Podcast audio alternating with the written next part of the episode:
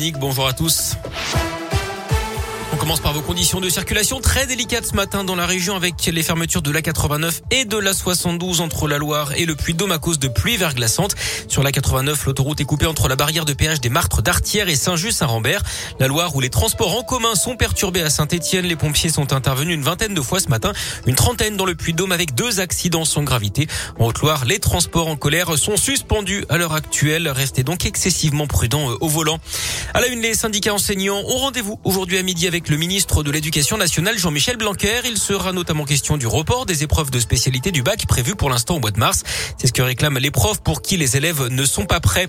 Plus de 21 000 classes fermées en France à cause du Covid, niveau inédit depuis le début de la pandémie. Un lycée, quatre collèges et 97 écoles sont fermées. En l'espace d'une semaine, plus de 572 000 élèves ont été testés positifs au Covid. Dans l'académie de Lyon, 1472 classes sont fermées, plus de 27 000 élèves contaminés et 1280 personnels enseignants. Dans l'académie de Clermont, 6 écoles et 525 classes sont fermées. Plus de 11 000 élèves positifs et 249 personnels de l'éducation. Les révélations se succèdent après le scandale de l'abbé Rib, ce curé décédé en 1994 et soupçonné d'abus sexuels, notamment dans le Rhône et la Loire. D'après le progrès, le diocèse de Lyon a reçu une douzaine de nouvelles plaintes de personnes qui disent avoir été victimes de l'homme d'église dans les années 70-80.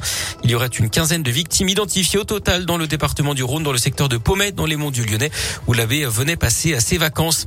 Ils étaient jugés pour harcèlement moral auprès d'une employée qui s'était donné la mort en 2017. L'ancien directeur d'un supermarché Carrefour de Thiers dans le Puy-de-Dôme et l'ancien manager étaient devant la justice cette semaine. 100 000 euros d'amende ont été requis contre l'enseigne, six mois de prison également réclamés contre le manager.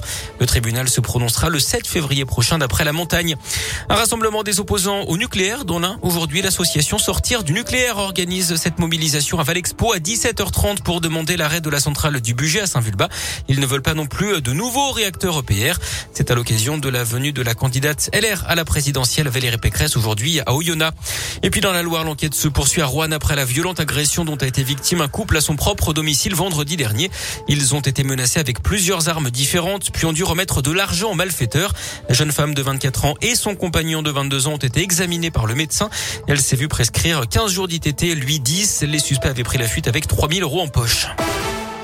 En foot, cet info transfert, l'OL perd l'un de ses meilleurs joueurs, le milieu de terrain Bruno Guimarès. D'après l'équipe, Lyon aurait donné son accord pour le céder au club anglais de Newcastle, 18e de Première Ligue. Le montant du transfert avoisinerait les 50 millions d'euros au total. Ça en ferait le troisième transfert le plus cher de l'histoire lyonnaise. Guimarès qui doit passer à sa visite médicale cet après-midi. Et puis en tennis, en tennis les demi-finales de l'Open d'Australie, le russe Medvedev a remporté le premier set face au grec Tsitsipas au tie-break. Le 20 cœur retrouvera Rafael Nadal en finale dimanche. L'Espagnol qui a battu Berrettini ce matin.